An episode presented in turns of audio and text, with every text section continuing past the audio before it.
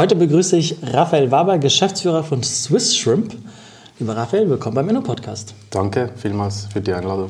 Kurz zu dir, du hast an der Fachhochschule Nordwestschweiz auf Lehramt studiert, in Grenchen, nördlich von Bern, in der französischsprachigen Schweiz unterrichtet. Nach zwei Jahren hast du den Lehrerberuf hinter dir gelassen, bist ins Marketing gewechselt, zu Radouhren, ähm, wo du mir gerade im Vorgespräch erzählt hast, dass du viel in der Welt dafür unterwegs warst. Ähm, bei Regio Energie in Solothurn. Ähm, in Solothurn warst du auch Geschäftsführer von Kleinproduzentenplattformen, einem Startup, was ähm, die Vermarktung und Verkauf lokaler Produkte aus Solothurn betrieb und seit inzwischen über sieben Jahren CEO von Swiss Shrimp. Ihr züchtet und vertreibt Shrimps aus den Bergen aus der Schweiz. Meine erste Frage. Ähm, man kann als Lehrer Zukunft sehr, sehr cool gestalten. Warum hast du dich trotzdem gegen das Klassenzimmer und für Swiss Shrimp entschieden? Weil ich Lust hatte auf die Privatwirtschaft. Als, als Lehrer ist man in einem System, das ist ein, ein sehr anspruchsvoller Job und hat mir auch gefallen, aber ich hatte Lust auf mehr Performance. Wenn ich in der Privatwirtschaft als Geschäftsführer performe, kann ich 200% rausholen. Als Lehrer ist man in einem Korsett und irgendwie hat mir, ich sag's mal, dieser Trott hat mir irgendwann mal schon zu Beginn meiner Lehrerkarriere nicht mehr gefallen und ich konnte mir nicht vorstellen, noch 20 Jahre Lehrer zu sein und deswegen habe ich einen Job im Marketing gesucht. Ich kann das mit allem Herzen nachvollziehen. Ich habe auch auf Lehramt studiert und den Beruf hinter mir gelassen, deswegen ähm, ähnliche Gründe. Ähm, mal kurz zu, zu Swiss Shrimp. Ähm, so ein paar Unternehmensdaten, damit man weiß, was man mit Unternehmern zu tun hat. Ähm, wie viele Mitarbeiter habt ihr? Unser Betrieb zählt aktuell rund 15 Mitarbeiter. Darin sind auch die Praktikanten mhm. ähm, äh, mit eingerechnet und äh, alle Stundenlöhner, Allrounder. Okay. Mal grob verteilt, wie viel oder wie viele Mitarbeiter von 15 sind irgendwie wirklich in der Zucht und Produktion, im Marketing, äh, Backoffice unterwegs? Man kann den Betrieb unterteilen in Produktion, da sind es rund sechs Personen, dann Ernte, Prozessierung, also Verpackung und Vertrieb, da sind es sechs bis sieben Personen und dann noch die administrativen Tätigkeiten und, und Geschäftsführung, da sind es zwei Personen. Wie viel produziert ihr? Im Moment befinden wir uns im Aufbau unseres Unternehmens, das heißt, wir haben ein Ziel mit dieser Schrimpsfarm 60 Tonnen Shrimps pro Jahr aufzuzüchten und wir sind auf dem Weg zu diesem Ziel. Das ist eine Rampe, die wir jetzt hochgehen und äh, die, die Kapazität von 60 Tonnen pro Jahr wollen wir erreichen. Und wo ist der quasi aktuelle Wasserpegel?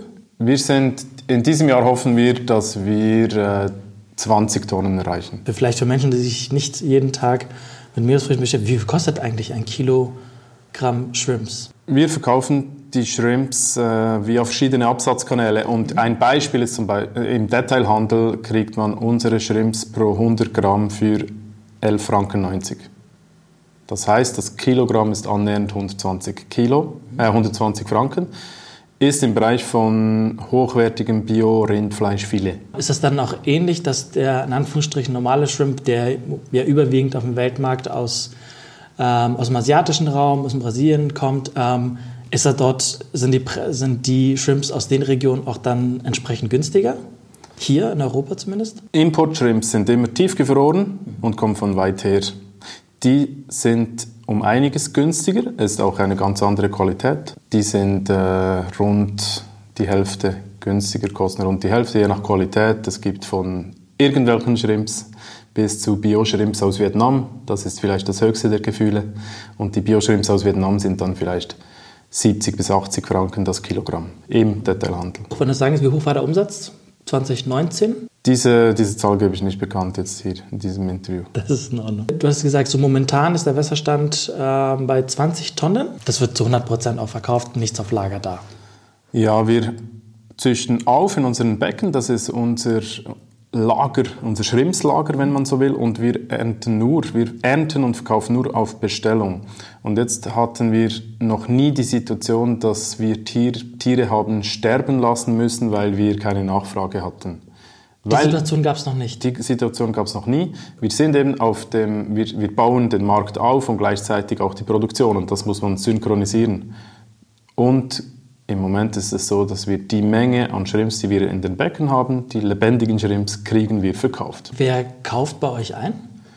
Bei uns kaufen, kauft die gehobene Gastronomie ein oder Gastronomen, die ihren Gästen eine bestimmte Qualität bezüglich Nachhaltigkeit oder Swissness-Produkte kredenzen will. Andererseits gibt es Hobbyköche, die gehen in den, äh, in den Detailhandel einkaufen, an der Theke, wollen eine bestimmte Ware, vielleicht wollen sie mehr Informationen zum Produkt haben, den Hintergrund kennen. Da geht es um Lebensmittelsicherheit oder kein Antibiotika drin. Und natürlich gibt es auch Kunden, die online auf unserem Webshop direkt bestellen und die Ware dann per Post ausgeliefert kriegen. Kannst du uns ungefähr sagen, wie, wie das Verhältnis ist? Also wie viele quasi gehen an, das, der 20 Tonnen gehen an Gastronomen, wie viele gehen quasi Leute direkt auf eure Homepage gehen und das bestellen? Im Moment ist es so, dass ich teile jetzt mal den Detailhandel oder die, die Ware, die wir an Wiederverkäufer senden und die Shrimps, die wir an die Gastronomie verkaufen. Das hält sich in etwa die Waage ist vielleicht 50-50 im Moment, aber wir befinden uns noch im Aufbau, das ist sehr stark vom Marketing abhängig, nicht unbedingt direkt von der Nachfrage. Das wird sich noch entwickeln. Ich kann mir vorstellen, dass in einigen Jahren 40 Prozent oder 30 Prozent an den Detailhandel geht, 10 Prozent direkt via Webseite an die Konsumenten und der Rest dann an die gehobene Gastronomie. Wie kommen die Gastronomen irgendwie auf euch zu oder wie, wie erfahren eigentlich diese, der Detailfachhandel, die Gastronomen, dass man Shrimps aus der Schweiz bei euch äh, haben kann? Wir sind die einzigen, die in der Schweiz jeden Tag frische Shrimps schweizweit ausliefern können. Das heißt, wir haben ein Alleinstellungsmerkmal und weil es ein Lebensmittel ist, das noch exotisch ist und auch beliebt ist, eine Delikatesse, wird das auch via Mund zu Mund herum erzählt oder es kommen auch Medien auf uns zu, die gerne über uns berichten wollen. Das heißt, es gibt eine Art Nachfragesog. Wir werden immer bekannter, sind noch in der Schweiz, muss man sagen, noch unbekannt, aber wir werden immer bekannter. Und daran arbeiten wir natürlich auch gezielt mit unseren Kommunikationsmaßnahmen. Was macht ihr da? Was habt ihr da genau vor? Wir betreiben Social Media, also das ist eine Art Dialogmarketing. Wir äh, haben äh, ein kleines Beispiel ist, wir haben 50 Rezepte produziert in Form von Text, Video und Fotografie und die publizieren wir nach und nach auf Social Media. Das ist ein Geschenk an unsere Konsumentinnen und Konsumenten. Das heißt, sie erhalten ein Rezept, wie kann man frische Shrimps äh, zu, zu, einem Ceviche zum Beispiel verarbeiten. Und diese Rezepte findet man auf unserer Website und äh, da gibt es dann wiederum Personen, die das Ceviche zubereitet haben und das dann posten auf Social Media und das streut dann und das gibt einen guten Effekt für uns. Das ist ein Beispiel, wie wir Marketing betreiben. Du hattest ja bereits gesagt, momentan 20 Tonnen, in Zukunft äh, das, was ihr anstrebt, sind 60 Tonnen. Ähm, bis wann wollt ihr die 60 Tonnen erreicht haben? Das Jahr 2020 ist ein spezielles Jahr. Das heißt, unser Businessplan wurde etwas durcheinandergebracht, wie das ganz vielen anderen Startups auch der Fall war. Wir sind ja erst seit etwas mehr als einem Jahr auf dem Markt. Und jetzt äh, gehe ich davon aus, dass wir das Ziel nicht nächstes Jahr erreichen, sondern eher in drei Jahren die 60 Tonnen zu produzieren und auch zu verkaufen. 2023? Ja. Okay. Warum, warum eigentlich so 60 Tonnen? Wie, woher kommt diese Zahl? Wie ist die zustande gekommen? Wenn man eine, eine Schrimpsfarm baut, braucht man einen Anlageplaner und einen, einen Partner, der die Anlage realisiert. Und diese Partner, also Baupartner, haben uns eine 60-Tonnen-Anlage verkauft. Das ist ein theoretischer Wert einer Anlage. Es gibt aber nirgends auf der, Welt, auf der Welt schon eine identische Anlage, die genau so läuft und in Betrieb ist. Das heißt, wir müssen beweisen, dass das stimmt, dass diese Maximalkapazität tatsächlich erreicht werden kann. Gibt es eine Überlegung ähm, auf kurz und lang, vielleicht 2023, ähm, nicht nur den Schweizer Markt, sondern auch darüber hinaus international zu skalieren? Wir können am Standort Rheinfelden, wo wir jetzt sind, auf dem Areal der Saline Riburg, das ist ja unser Energie- und Standortpartner, könnten wir noch ausbauen, das heißt skalieren, wir könnten uns verdoppeln an diesem Standort. Das ist eine, ähm, ein Entwicklungsszenario am gleichen Standort in der Schweiz für die Schweizer Konsumentinnen und Konsumenten. Dass wir da produzieren und exportieren, das heißt Shrimps in der Schweiz aufzüchten und ins Ausland verkaufen, das ist kein, das entspricht nicht unserem Businessmodell, weil wir ja genau das nicht wollen. Wir wollen lokal produzieren und kurze, auf kurzen Transportwegen vertreiben mit möglichst wenig Zollaufwand. Und Warum? Der, ähm, ja, wenn man täglich frische Shrimps in kleinen Mengen versendet, weil die Frische ist hochzuhalten, das heißt täglich kleine Pakete zu versenden und ständig über den Zoll äh, gehen muss, dann sind diese Zollkosten im Verhältnis zu, zur Anzahl Kilogramm Shrimps extrem hoch. Und was ist, wenn man beispielsweise auch eine Anlage im benachbarten Ausland, Italien, Frankreich, Deutschland, Österreich, baut? Genau, was viel eher, also das eine Modell ist Scale-up, also am selben Standort größer werden, ist ein Modell, Scale-up, und das andere Modell ist Number-up, das heißt mehr Shrimpsfarmen bauen, aber nicht am selben Standort. Und dieses Modell ist viel realistischer, dass wir zum Beispiel in einem anderen Land in der Nähe eines großen Einzugsgebietes, zum Beispiel in der Nähe einer Millionenstadt, ich sage mal fünf Autostunden, Autofahrstunden neben einer Millionenstadt, eine Schrimpsfarm aufzubauen oder mithelfen, diese zu entwickeln nach unseren Schweizer Standards. Das ist ein realistischeres Szenario in Bezug auf unsere Internationalisierungsstrategie. Wie teuer ist eigentlich so eine Anlage, wenn man sie sich aufbauen möchte? In der Schweiz kostet eine Anlage, wie wir sie haben, inklusive Boden, Land, rund 25 Millionen. Im Ausland ist es vielleicht etwas günstiger. Das ist jetzt mal eine Menge Kapital, was man da aufbringen muss. Ähm, wie habt ihr das organisiert bekommen? Unsere Kapitalisierung ging über Fremdkapital und Eigenkapital. Fremdkapital ist äh, ein Darlehen einer Bank, also ein Kredit, und den haben wir zum Teil verbürgt über die Eidgenossenschaft, über die Schweiz. Da gibt es äh, Finanz Finanzierungsförderquellen in Form von Bürgschaften. Deswegen kriegen wir als Startup überhaupt einen Kredit bei einer Bank. Das ist das Fremdkapital. Und auf der Seite Eigenkapital haben wir ein Aktionariat, das besteht aus 150 Schweizerinnen und Schweizern, private Personen, die einen Geldbetrag investiert haben. Die haben also Aktien gekauft von uns in der Höhe, an der Einlagehöhe zwischen 5000 Franken und 1,5 oder sogar bis 2 Millionen. Wie habt ihr es geschafft, diese 150 äh, Menschen gewinnen oder vielleicht noch viel genauer, wie habt ihr es geschafft, diejenigen zu gewinnen, die mit siebenstelligen Summen reingekommen sind? Wir haben ein Projekt gestartet. Vor zehn Jahren hatten wir die Idee, Shrimps in der Schweiz aufzuzüchten. Und dieses Projekt haben wir dann nicht äh, direkt in Rheinfelden aufgebaut, sondern wir haben eine eine lang, wir blicken auf lange Jahre der Entwicklungsarbeit zurück, auf unsere Startup-Phase. Und zu Beginn der Startup-Phase haben wir eine Pilotanlage gebaut, und diese ein Jahr betrieben. Da haben wir viel gelernt und da gab es natürlich auch Medien, die über uns berichtet haben. Und weil wir ein, ein Produkt anbieten können auf dem Schweizer Markt, das Alleinstellungsmerkmale hat und gleichzeitig großes Interesse in der Konsumentenlandschaft da ist für nachhaltige, garantiert antibiotikafreie und frische Shrimps oder Krevetten, äh, gibt es natürlich auch Investoren, die sehen, da gibt es Potenzial als Investor. Und es gibt noch eine Art Nachhaltigkeitswelle. Immer mehr Investoren verlagern einen Teil ihres Kapitals auch in Nachhaltigkeitsprojekte. Und unseres ähm, wurde aufgefunden, weil die Ausstrahlung via Medien vorhanden war. Zum Beispiel gab es mal einen Bericht aus, äh, auf 10 vor 10 im SRF, Schweizer Fernsehen.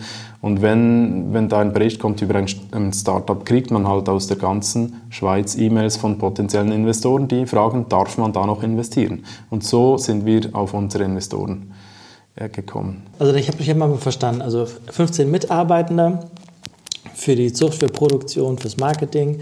Ähm, aktuell etwa 20 Tonnen Produktion.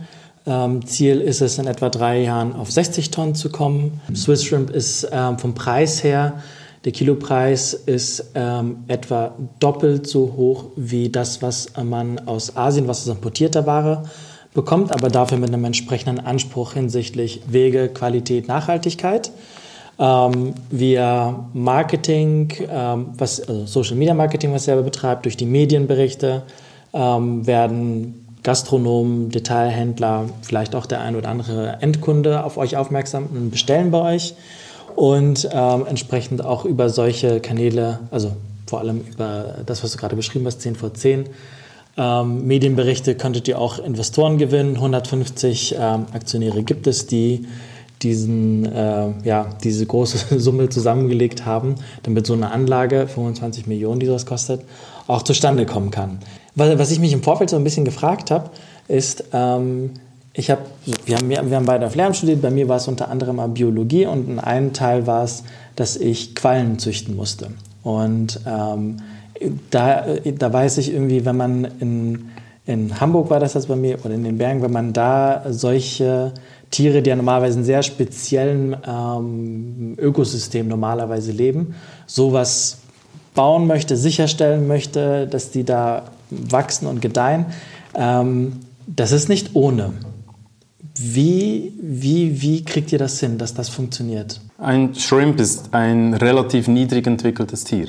Das heißt, wir fokussieren nicht auf das Tier, sondern wir fokussieren auf die Wasserqualität. Wir, und das ist ja auch nicht meine Aufgabe. Wir haben einen Chemiker im Team, der technische Geschäftsführer, Verfahrenstechniker, der ist Wissenschaftler. Und der kümmert sich um die Qualität des Wassers. Das heißt, wir streicheln nicht unsere Tiere, sondern das Wasser. Wir tragen Sorge zum Wasser. Wir pumpen das Wasser 20 Mal durch eine Filteranlage im Kreislauf herum, so dass die Tiere ideale Bedingungen haben, die möglichst nahe an ihrem an ihr natürliches Habitat herankommen. Und unsere Lesson learned ist, wenn wir das Wasser so hinkriegen, dass sich die Tiere wohlfühlen, das Tierwohl entsprechend hoch ist, dann sterben die Tiere nicht, sondern wachsen, äh, in, äh, wachsen gut heran, sodass wir sie nach sechs bis sieben Monaten verkaufen können. Das ist unsere Stärke, unsere Kernkompetenz ist die Herstellung, die ständige tägliche Herstellung von künstlichem Meerwasser. Darin sind wir gut. Gibt es einen Unterschied so zwischen Geschmack, Farbe, Konsistenz? Würde ich das bemerken? Wenn man unsere Shrimps isst, hat man das Gefühl, dass man vorher äh, eine minderwertige Ware gegessen hat. unsere Shrimps stammen auch nicht aus einer Kloake, äh, sondern äh, sind ja, werden halt im qualitativ hochwertigen Wasser aufgezüchtet. Das ist also bezüglich Geschmack ein Riesenunterschied, weil sie werden eben frisch verkauft, nie tiefgefroren. Shrimps, die man kauft, äh, die auf Eis aufgetaut wurden, die sind Monate alt. Die wurden vor Monaten geerntet und in die Schweiz via Seefracht transportiert. Unsere Shrimps sind beim Kauf rund 24 Stunden alt, ultra frisch, das heißt, ein Riesenunterschied bezüglich Geschmack und auch bezüglich der Konsistenz oder der Textur.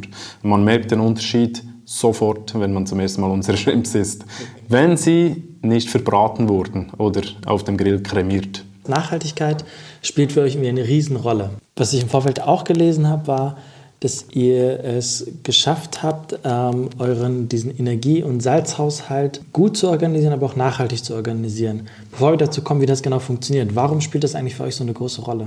Nachhaltigkeit ist eine Haltungsfrage. Ich weiß mittlerweile, dass man mit Nachhaltigkeit nicht enorm viel mehr Geld generieren kann. Das heißt, die, die Kunden bezahlen nicht viel mehr pro Kilogramm Shrimps, weil die nachhaltig aufgezüchtet wurden. Aber was die Konsumenten machen, ist, sie entscheiden sich für unser Produkt statt ein anderes, weil sie eben äh, eine Affinität haben für Nachhaltigkeit oder es leid sind, irgendetwas zu essen, wo irgendetwas drin sein könnte. Das heißt, man isst vielleicht weniger häufig eine Shrimps-Delikatesse, dafür, wenn schon, denn schon, gibt man Geld aus für unsere Swiss Shrimps. Das ist ein Punkt. Das heißt, wir haben uns gesagt zu Beginn des Projekts vor zehn Jahren, wenn wir eine Schrimpsfarm in der Schweiz bauen, müssen wir unsere geradlinige Haltung durchziehen, das heißt uns nicht selbst belügen und äh, auf Nachhaltigkeit setzen, weil das, das war der Grundgedanke war, wenn man, vor zehn, Jahren. vor zehn Jahren, wenn man in der Schweiz Shrimps aufzüchtet, muss das Sinn machen bezüglich Reduktion von Umweltbelastungen. Wenn das keinen Sinn macht, dann sind wir das falsche Team, weil wir nicht so, wir ticken gewissermaßen äh, auch äh, bezüglich Nachhaltigkeit geradlinig. Und wir sind nicht nur, wir, wir, waren nicht Businessmänner, die eine Marktlücke entdeckt haben, sondern der Initiant hat die Situation in Thailand beobachtet und sich gesagt, ich esse keine Shrimps mehr von da, wir müssen das ändern, aber nur wenn es möglich ist unter nachhaltigen äh, Umständen. Und das haben wir jetzt realisiert. War dieser Moment in Thailand das Ausschlaggebende? Der Initiant hat äh, in Thailand gesehen, wie das Lebensmittel produziert wird, das wir dann in der Schweiz als Krevetten essen. Und das hat ihn schockiert. Und Monate nach der Reise, also zurück in der Schweiz, hat er einen Dokumentarfilm gesehen über eine Schrimpsfarm in den Niederlanden, wo gewissermaßen bewiesen wurde, dass es möglich ist, eine äh, Shrimps lokal ohne Meeresanstoß zu produzieren. Dass das dann ein Business ist, ist ganz eine andere Geschichte. Also wenn etwas möglich ist, technisch, heißt das noch nicht, dass das ein Schweizer Businessmodell ist. Das finden wir jetzt eigentlich heraus mit diesem Pionierprojekt. Wie bekommt ihr es hin, Nachhaltigkeit und dieses, diese hohe Wasserqualität hinzubekommen? Dieser Spagat oder diesen Spagat bringt man nur hin, wenn man den richtigen Standort gefunden hat. Und die Schweizer Salinen AG betreibt am Standort in Rheinfelden, in dieser Saline, äh, eine Salzproduktion. Das heißt, sie produzieren Salz, das Salz kommt aus dem Boden in Form von Sohle, die sie hochpumpen und diese Sohle wird eingedampft. Da gibt es trockenes Salz, das verwendet wird dann für die Straßen als Auftausalz. Und als Abfallprodukt gibt es ein Kondensat, weil das die Sohle aufgekocht wird. Deswegen heißt es auch Kochsalz. Dieses Kondensat, dieses Abfallprodukt fließt in den Rhein. Das ist ein, ein kleiner Bach. Und dieser Bach ist warm. Und die Schweiz Salinen AG wollte diesen Bach oder dieses Bächlein abkühlen, damit es die Grenzwerte des Amtes für Umwelt des Kantons Aargau erfüllt. Das heißt, es, es, war, es wurde eine äh, Kühllösung gesucht. Und auf der Suche nach einer Kühllösung wurden sie auf uns aufmerksam und dachten sich, wenn wir neben uns oder auf unserem Areal eine Schrimpsfarm hätten, könnten die ja thermische Energie aus diesem Abwasser rekuperieren, sodass die Shrimps ihre Temperatur haben und der, das Kaltkondensat oder das Kondensat, das in den Rhein fließt, nicht zu warm ist. Das heißt, es, es wurde an einer Win-Win-Lösung gefeilt. Und diese Win-Win-Lösung haben wir jetzt realisiert. Das heißt, der Standort ist extrem entscheidend. Es macht keinen Sinn, irgendwo in der Schweiz eine Aquakultur oder eine Warmwasser-Aquakultur aufzubauen und dann mit günstigen Heizungslösungen wie Erdöl oder Erdgas aufzuheizen. Das, da wäre ich jetzt nicht an Bord bei so einem Projekt, weil es einfach ähm, zu viel negatives, kommunikatives Reputationsrisiko birgt. Und wenn ich so richtig verstanden habe, eigentlich nicht eurer Haltung, also nicht der Grundhaltung entspricht.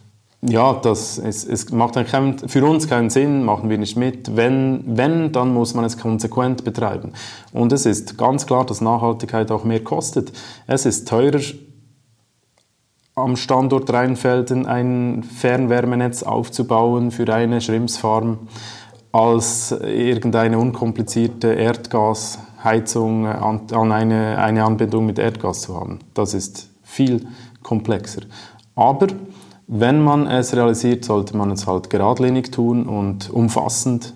Und das ist ein Teil eben, dass wir thermische Energie verwenden, die sonst in die Umgebung abgegeben würde. Wir nutzen Abfallwärme. Was ich ähm, im Vorfeld auch gelesen habe, ist, ihr nutzt so eine Art blaue Box für den Transport des Shrimps. Ähm, und du hattest ja gesagt, dass wenn die sie ausgeliefert werden, ähm, keine 24 Stunden alt sind, in Anführungsstrichen. Was, was, was ist das Besondere an dieser, an dieser Box? Wir haben noch eine Möglichkeit gesucht, unsere frisch geernteten Shrimps am Tag der Ernte direkt mit der Post ausliefern zu können, per A-Post. Das ist eine hohe Anforderung an die Verpackung, weil die Shrimps sind ja frisch. Das heißt, die werden unter 2 Grad gekühlt, aber nicht unter Null, weil sonst gefrieren sie. Das heißt, man, man hat ein schmales Temperaturband, das man einhalten muss. Und die Post. Auf diesem, auf diesem Transportweg müssen diese 2 Grad aufrechterhalten werden. Genau. Einerseits will man nicht, dass sie gefrieren, weil man sonst ja die Qualität nicht hat, die frische Qualität. Andererseits gibt es äh, Re Regulatorien von ja, die Konsumentenschutzämter, das heißt äh, Verbraucherschutz, besagt, dass man Fisch oder Meeresfrüchte kühlen muss auf dem Weg zum Kunden. Und die Postkurierwagen sind nicht gekühlt, das heißt, es ist eine nicht temperaturgeführte Logistik. Mit anderen Worten, wir müssen dafür sorgen, dass unsere Shrimps gekühlt sind in unserer Box. Und deswegen haben wir uns auf die Suche gemacht nach einer frischen Box oder nach einer Lösung, die funktioniert bezüglich Kühlung.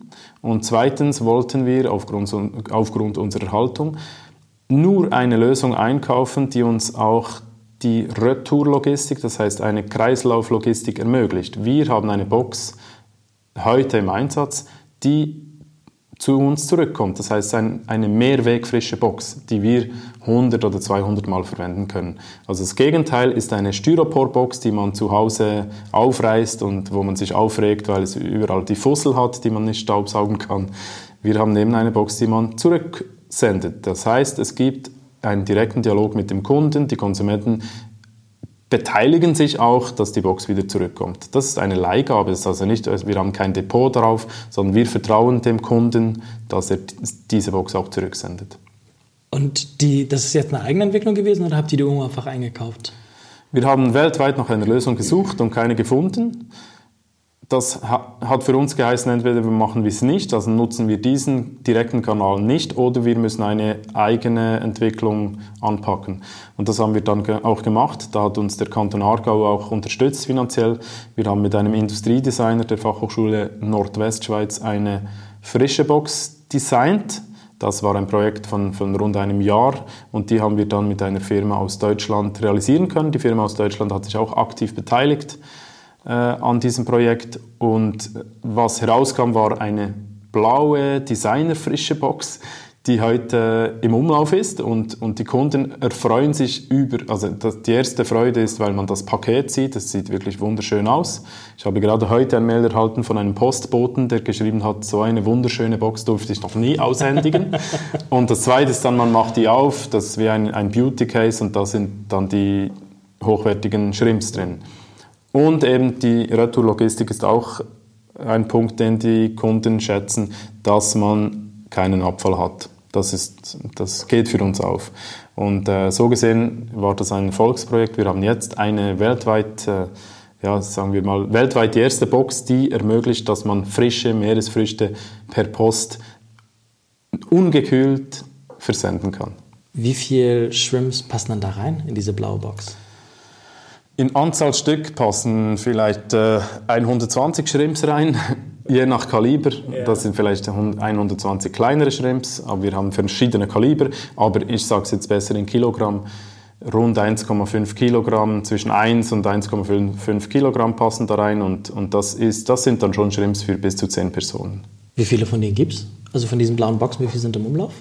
Wir haben 1000 Stück produzieren lassen und im Umlauf sind im Moment vielleicht 300. Wir beliefern übrigens nicht nur Private, sondern auch Restaurants, die eine kleinere Menge bestellen oder auch Metzgereien, Fischfachhändler, kleine Betriebe, die häufig eine Lieferung von uns wollen, damit eben die Frische garantiert ist.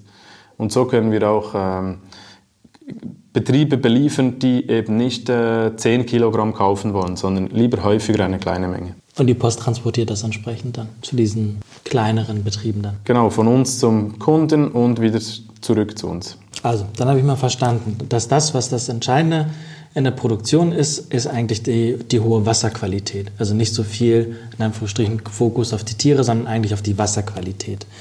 Ähm, ich habe verstanden, dass es ähm, ein, ein Partnerunternehmen gab, das äh, quasi eigentlich Salz produziert und eher an, an, an die Nebenprodukte und Abfallprodukte, nämlich Wärme, das Kondensat, dass das mit ein Stück weit eine Auflage war, dass sie dafür Lösungen finden und mit euch zusammen Ihr nehmt diese als auch einfach eure Grundlage und könnt das entsprechend weiterverwerten. Die Nachhaltigkeit einfach aus der, so ein bisschen mit aus der, aus der Geschichte des, des äh, Initiators, des, des Gründerteams, ähm, quasi mit eigenen Augen in Thailand zu sehen, wie unter welchen Bedingungen diese Tiere produziert werden. Ähm, ähm, selber Nachhaltigkeit, die regionale Versorgung oder als regionales Angebot mit kurzen Wegen ähm, einfach eine große Rolle für euch spielt.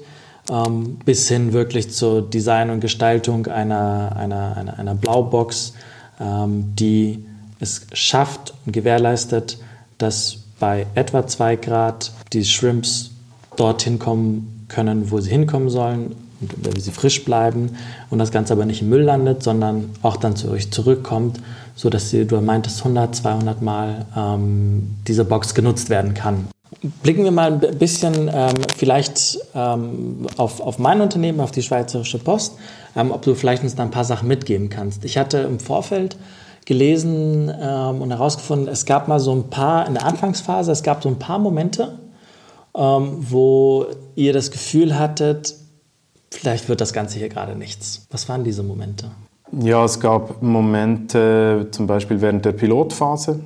Während der Pilotphase ja, haben wir als kleines Team eine Pilotanlage betrieben, die 24 Stunden Be Betreuung bedurfte. Das heißt, es ist wie ein kleines Baby, das man jeden Tag ähm, pflegen muss und äh, man muss äh, schauen, dass es dem gut geht.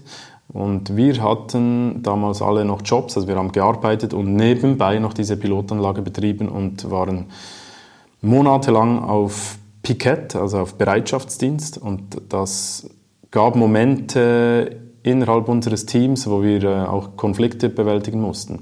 Das heißt, wenn es mal Momente gab, wo wir ans Aufhören dachten, waren das meistens Momente, wo die Motivation verloren ging in, innerhalb des Teams oder wo Menschen, Teamkollegen nicht mehr miteinander gesprochen haben, weil sie einfach überlastet waren oder vor, sich Vorwürfe gemacht haben, also Teamkonflikte. Und äh, die haben wir versucht zu lösen und meine Aufgabe war jeweils, die Person wieder an einen Tisch zu bringen und miteinander reden zu lassen. Und äh, auch heute erlebe ich, wenn wir äh, tiefgreifende Konflikte haben, sind das immer, hat das immer, immer mit Menschen zu tun und mit Motivationen. Ein anderes Thema ist natürlich die Liquidität. Also ein großes Problem ist auch, wenn man als Startup das Gefühl hat, man macht mehr Umsatz und das Gefühl hat, die Kosten sind dann tiefer und irgendwann mal geht vielleicht die Liquidität aus. Das ist eine Disziplin, äh, die, die Erhaltung der Liquidität, äh, die auch ein Riesenthema ist. Also der Fokus muss auch da drauf sein. Und auch da hatten wir, hatten wir schon Momente, wo wir dachten, es wird knapp und mussten dann äh, Maßnahmen ergreifen. Jetzt bei dem ersten Part, ähm, als es darum ging, ähm, ja, innerhalb des, des Teams diese Sachen aufzulösen. Wie schafft man das, dass man Menschen wieder zurück an einen Tisch bekommt und sie dazu bekommt, dass sie, dass sie sich aussprechen? Das hat dann vielleicht wieder etwas mehr mit, ein, mit, meiner ursprünglichen Ausbildung zu tun. Äh, Konfliktbewältigung gibt es ja auch im Klassenzimmer und äh, jetzt sind es halt Mitarbeiter oder Kollegen, Teamkollegen. Was hilft, ist äh, das Ansprechen von Problemen oder Herausforderungen, das Versachlichen eines Konfliktes und äh, vielleicht auch mal ein Bier trinken und, und an einem anderen Standort über, über gewisse Prozesse oder Abläufe sprechen, die nicht ganz rund laufen. Es hilft auch, wenn man Verhältnisse klärt, zum Beispiel in Form von Firmenanteilen. Wir hatten eine Phase, wo allen, all, also wir waren damals vier Teamplayer und jeder hatte einen Anteil von, also jeder hatte gleich viele Anteile. Und ein Teamplayer hat vielleicht 1000 Stunden pro Jahr gearbeitet und der andere vielleicht nur 50 Stunden pro Jahr, aber beide hatten gleich viele Anteile. Und da war halt meine Aufgabe, das mal anzusprechen und im Handelsregister unserer GmbH abzubilden, dass eben die eine Person etwas mehr Anteile hat als die andere weil äh, also alle sagen, mir geht es nicht ums Geld, das ist, äh, ist, ich bin motiviert, weil es einfach Sinn macht und ich will das machen, dieses Projekt, aber irgendwann mal geht es dann eben trotzdem ums Geld. Und das darf auch ums Geld geben, gehen und um Anteile, aber man muss es eben auch in einem Handelsregister abbilden, wo die Verhältnisse liegen. Und das hat dann auch Ruhe ins Team gebracht, dass einer, der viel mehr Engagement geleistet hat, eben auch im Handels Handelsregister diese Leistung abgebildet sah. Das war ein großer Knackpunkt. Das ist dann auch ein Stück weit die Frage, dann wird auch klar beantwortet, was Empfehlung ähm, an, sagen wir mal, vielleicht Innovationsteams äh, bei der Schweizerischen Post oder einfach bei anderen Unternehmen sind. Ähm, da sind irgendwie so Teamkonflikte also Konflikte unter Menschen, ähm, eher normal. Und ich habe jetzt mal verstanden, ähm, was hilft ist, sei es im Rahmen bei einem Phoebe, also beim Feierabendbier oder ähm, wenn man wirklich ähm, Leute zusammen an den Tisch bringt, gegebenenfalls so ein bisschen deine Rolle anzunehmen, was du beschrieben hast, nämlich die Sachen einfach direkt erstmal anzusprechen, wenn sich vielleicht die beteiligten Parteien das im ersten Schritt vielleicht nicht so trauen oder nicht aussprechen möchten oder was auch immer, diese Sachen einfach direkt auf den Tisch zu legen. Ja, genau. Man will eigentlich, verhindern, dass es zu einer Explosion kommt oder zu, zu irgendeinem Wutausbruch. Und dann, das gehört halt dazu, dass man manchmal fragt, bist du eigentlich einverstanden mit der Situation, wie sie jetzt ist, direkt ansprechen. Und das spielt natürlich auch eine Rolle, wer das fragt, also was diese Person für eine Rolle hat. Und ich habe versucht, äh, die neutrale Person zu bleiben und zu sein, die aber immer gleichzeitig noch einen guten Bezug zu den einzelnen Teamkollegen hatte. Das war meine Rolle. Also ich war auch gewissermaßen der Moderator. Ich bin auch kein Fachspezialist in der Wasserchemie. Und äh, man muss zum Beispiel immer wieder äh, darauf achten, dass der Jurist und der Finanzexperte mit dem Techniker spricht und dass die sich austauschen und gegenseitig verstehen, weil sowohl die juristischen Anliegen oder ähm, Entscheidungen sind wichtig, als auch die finanziellen und die technischen. Alle sind wichtig. Und die müssen, diese Player müssen einander verstehen. Und äh, wenn das nicht der Fall ist oder wenn man sich zu wenig austauscht, kann eben ein Ungleichgewicht entstehen, dass vielleicht jemand das Gefühl hat, meine Disziplin ist die wichtigste. Und genau das ist eben nicht der Fall. Die, wichtig ist, dass alle Disziplinen miteinander oder sich austauschen und dann gemeinsam den Weg gehen. Und wenn das nicht der Fall ist, dann kommt es garantiert nicht gut. Das ist die perfekte Überleitung zum, zu meinen drei schnellen Fragen zum Abschluss. Wie organisiert ihr das? Wie sorgt ihr dafür, dass, das, dass ihr als Unternehmen lernt?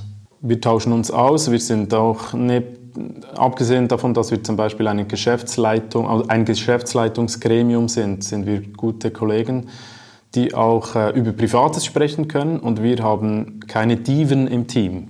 Das Schlimmste ist, wenn man Diven im Team hat, die noch eine Schlüsselfunktion innehalten in solchen Teams will ich nicht mehr arbeiten, habe ich mir mal gesagt. Was, was, meinst du mit Diven? Eine, eine, eine Diva oder ähm, ja, Personen, die, die eine fixe Idee im Kopf haben und nur diesen Weg gehen wollen, die sie, die, welchen sie im Kopf haben.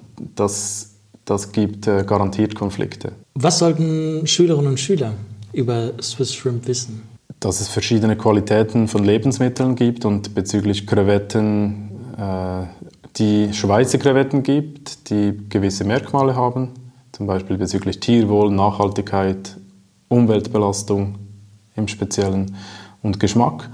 Und äh, dass man sich beim Kauf oder beim Bestellen im Restaurant informieren kann und dann eine bewusste Entscheidung treffen kann. Man kann auch entscheiden, dass man sie nicht isst. Und äh, das Schöne ist, dass wir, wir, wir kriegen manchmal Mails von Vegetariern, die sagen, eigentlich esse ich keine Tiere, aber in diesem Fall, in diesem Fall mache ich eine Ausnahme, weil mir das Konzept gefällt. Dann schöne Grüße an unsere Schüler, die das jetzt gerade hören. Ähm, wir haben am Espas Lab Eingang eine Fläche für dich reserviert. Welches Zitat darf dort von dir stehen? Ja, ein Zitat von mir ist, äh, wenn schon, denn schon. Frische Shrimps aus der Schweiz. Und das, das heißt, das wenn schon, denn schon heißt eigentlich, dass man bewusst eben Entscheide fällt und nicht einfach, man gibt viel Geld aus, wenn man so will, für unsere Shrimps. Und mir, mir ist wichtig, auch beim Fleisch, äh, beim Konsum allgemein, ich habe lieber, ich persönlich habe lieber, äh, ich treffe lieber eine Kaufentscheidung für ein Produkt, das ich genießen kann oder lange gebrauchen kann. Das kann auch ein Gebrauchsgegenstand sein wie ein Stuhl zu Hause. Da habe ich viel mehr Freude, wenn ich den zum Beispiel 20 Jahre behalten kann und ich eine Geschichte dahinter habe. Zum Beispiel ein Schreiner, der mir diesen Stuhl fabriziert hat. Und das, das macht mir Freude. Das ist ganz etwas anderes, als wenn ich bei Zalando irgendetwas bestelle und dann nach einem halben Jahr sage, ja, jetzt brauche ich wieder was Neues. Wenn schon, denn schon. Raphael Waber, vielen, vielen Dank. Danke, gleichfalls.